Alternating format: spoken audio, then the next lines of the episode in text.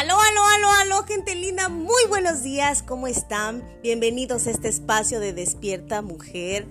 El día de hoy te traigo este tema. Acabo de terminar un video de, una, de un entrenamiento que estoy tomando de coaching y sin duda alguna es maravilloso cuando te caen los 20 y entiendes tantas cosas y esto hablaba del hiperfoco, de, de cómo ponemos nuestra atención. Yo soy, bueno, a veces me manifiesto como una persona sumamente dispersa, pero es porque mi manera de funcionar, mi, el, cómo funciona o interpreta mi cerebro es de forma creativa. Entonces, las personas creativas somos bastante dispersas. Es un poco complicado para nosotros poder poner atención en una sola cosa. Es como, como si fueras Dory, ¿no? Así que, que, oh, sí, en esta vez, en esta ocasión me voy a concentrar y de repente, ah, mira, una mariposa. Y a mí me pasa mucho eso.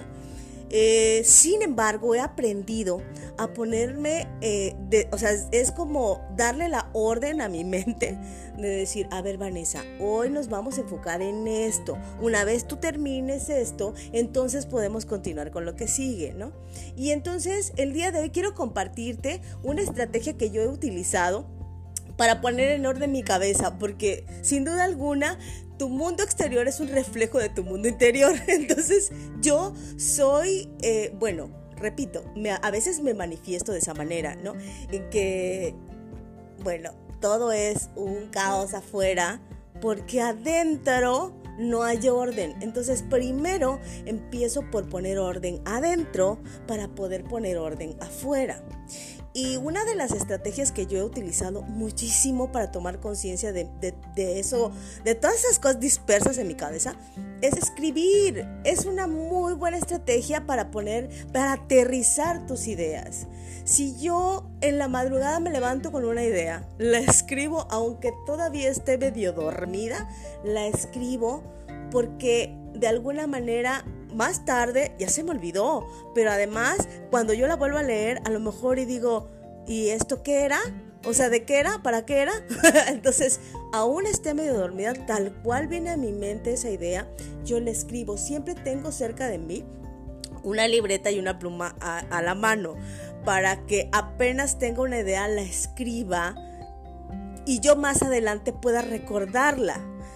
Otra de las estrategias que he utilizado es priorizar. Tengo, bueno, mil pendientes en la cabeza y eh, es como a la ropa, a la comida, a el hijo, a el trabajo, a el proyecto, a y tengo tanto que pensar al mismo tiempo que mi cerebro se abruma y no piensa en nada. Entonces, hoy hago el ejercicio de decir, stop, nena, ¿Qué es lo primero que necesitas atender? ¿Qué es lo más urgente e importante que necesitas atender? Entonces, hago una lista de esos pendientes y voy seleccionando. Este, si no lo hago ahora, muero, no. Entonces puedo pasarlo para después, sí. Y entonces voy haciendo una selección de lo que es primero, lo que es importante. Una vez yo tengo lo que es importante, de todo eso que es importante, que es lo urgente. Y entonces así puedo acomodar mi día y puede ser mucho más productivo que si permito que vuela loca y empiece a decir, no, pero es que tenemos que hacer esto, pero tenemos que hacer lo otro. Y ha sido un poco complejo para mí poner orden allá adentro. Pero es una muy buena estrategia. Y, y es que sin duda alguna es un mito eso de que las mujeres podemos poner atención en muchas cosas al mismo tiempo. Si son eh, eh, cosas que haces de manera automática, es posible, pero cuando se trata de poner a, a trabajar al ratón, cuando se trata de pensar, sin duda alguna necesitas poner toda tu atención en eso que estás haciendo.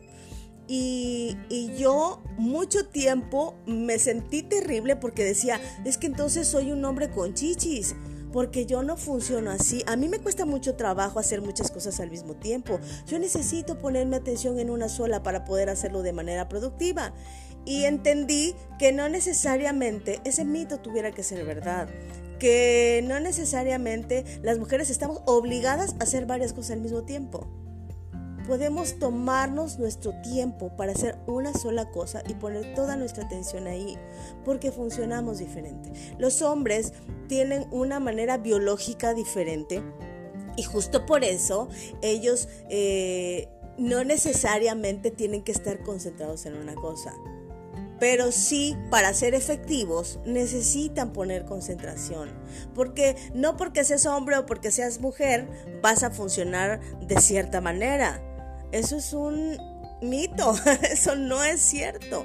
Hay hombres que también son muy dispersos, yo los conozco, y hay hombres súper enfocados. El tema está en cómo funciona tu máquina, en cómo funciona tu mente, tu experiencia, tu, todo tu contexto y además tu manera ya prehecha genéticamente hablando, tiene una forma de funcionar cada ser humano, independientemente de su sexo, condición social, eh, de todo, tiene una forma diferente de, de, funcionar. Por eso no podemos estandarizar, por eso no podemos generalizar, porque cada ser humano tiene una forma diferente de aprender, tiene una forma diferente de ser, y eso es una de las cosas con las que yo pues no es que me haya peleado, pero sí mucho tiempo he estado eh, en desacuerdo con el sistema. No podemos estandarizar personas, somos seres humanos. Cada uno tiene una forma especial, específica de ser. Entonces yo hoy te invito a que empieces a descubrir quién eres tú, cómo funciona tu mente, porque eso te va a ayudar muchísimo. Yo soy, bueno, yo trabajé mucho tiempo con niños, porque estudié la licenciatura en educación preescolar y además, eh, pues también pedagogía. Me encanta verlos, me encanta ver a los niños cómo ellos ya son, ya saben cómo funcionar. Los adultos somos los que empezamos a decirle no por allá no va y coartamos su libertad y los empezamos a moldear como queremos que sean. Y entonces ya de adultos ya no saben ni para dónde correr. Entonces pongamos un poquito más de empeño en descubrir cómo funcionamos. Porque en la medida en la que nosotros nos aprendemos a conocer, en la medida en la que nosotros podemos empezar a descubrirnos, en esa medida podemos crear una familia mejor, podemos tener hijos más sanos emocionalmente, podemos vivir en un contexto mucho más sano, mucho más amable y tener vidas más felices. Recuerda, mi nombre es Vanessa Cuña, espero que este tema te haya gustado. Si te gustó, comparte, recuerda seguirnos también a través de las redes sociales de Mujer Sin Juicios. Estamos preparando cosas maravillosas para todas ustedes y pues nos vemos en una próxima emisión. Hasta luego.